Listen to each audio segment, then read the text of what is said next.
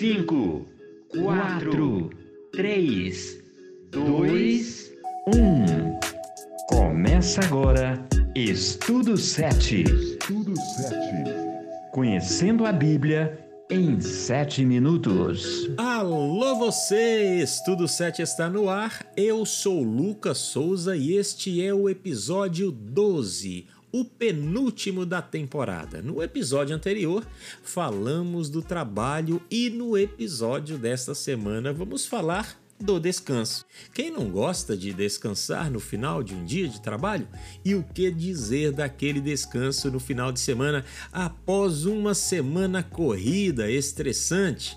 Pois então, em sua santa lei, Deus colocou o descanso sabático como mandamento. Gente, o descanso é lei. Mas descansar em Deus não é passar o dia de pernas para o ar. Mais que um descanso físico, o sábado tem outros propósitos. Ele pode ser também um descanso espiritual. Neste contexto, a guarda do sábado é uma forma de aprender mais sobre as coisas espirituais ou como colocar em prática a nossa missão. Somos missionários todos os dias, é claro, mas no sábado temos mais tempo para o exercício dessa obra. No episódio de hoje, veremos que o sábado é uma oportunidade de aprendizado e desenvolvimento pessoal.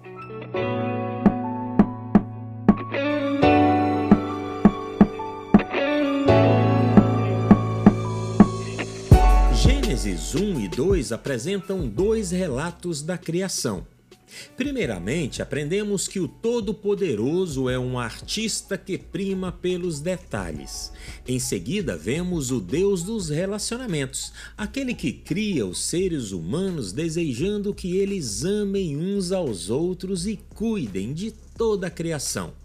O dia semanal de descanso permitia um relacionamento muito mais íntimo entre o Criador e a criatura. E o primeiro sábado da humanidade foi um momento único de aprendizado, onde o casal se encantava com os detalhes da criação enquanto caminhava com o próprio Criador. E Deus instituiu o dia santo antes mesmo do pecado. Mas, depois que o homem pecou, o sábado passou a ser uma ferramenta divina de reavivamento.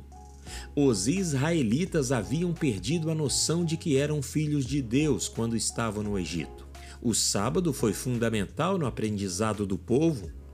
O maná caindo na sexta-feira em porção dobrada para que no dia sagrado o povo não precisasse colhê-lo, mostrava que o sustento vinha de Deus.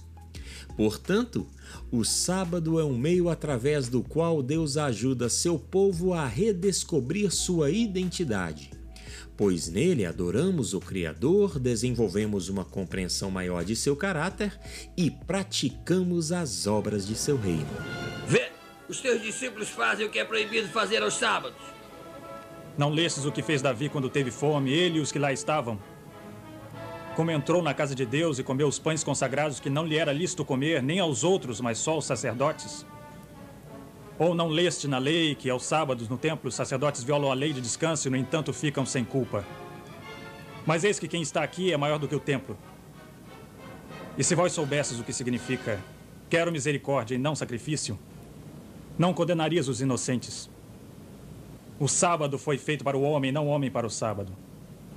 Porque o filho do homem, até do sábado, é o Senhor. Infelizmente, muitos religiosos frequentam templos, mas vivem distantes do Criador. Muitos sabatistas acreditam estar agradando a Deus, mas também não tiveram um encontro com Ele. Em Isaías 58, Deus deixa claro que seu povo tinha outras prioridades. Jejuava e fazia orações com desejos egoístas. Era religioso, mas oprimia seu próximo. A guarda do sábado de maneira adequada nos aproxima de Deus e das pessoas. Nas horas sabáticas, vidas são impactadas. Assim foi o ministério de Jesus.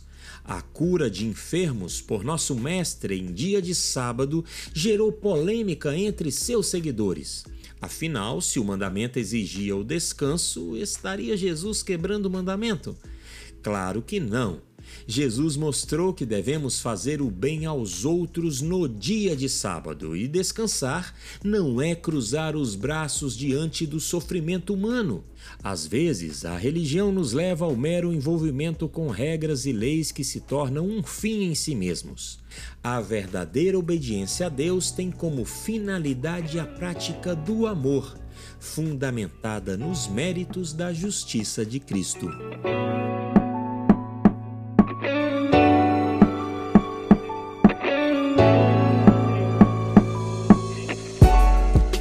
Jesus estava sempre presente aos sábados nas sinagogas, mostrando que este também é um dia para aprender e ensinar.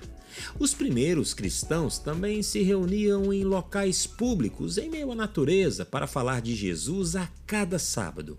Isso fica evidente nas muitas histórias relatadas no livro de Atos. Como adventistas do sétimo dia, podemos imitar esses primeiros cristãos hoje nossos encontros sabáticos em nossos templos podem nos ajudar na experiência de aprendizado e relacionamento com nosso Criador. Portanto, fica o convite. Experimente aprender com esse dia de descanso. Aprender mais e mais sobre o indescritível amor de Deus.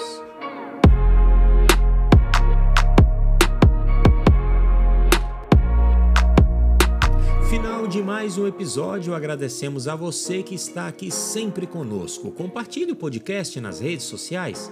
Na próxima semana tem o último episódio da temporada sobre educação.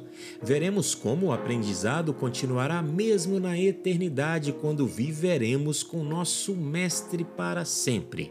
Esse foi Estudo 7, conhecendo a Bíblia em 7 minutos. Eu volto na semana que vem. Fiquem todos na paz.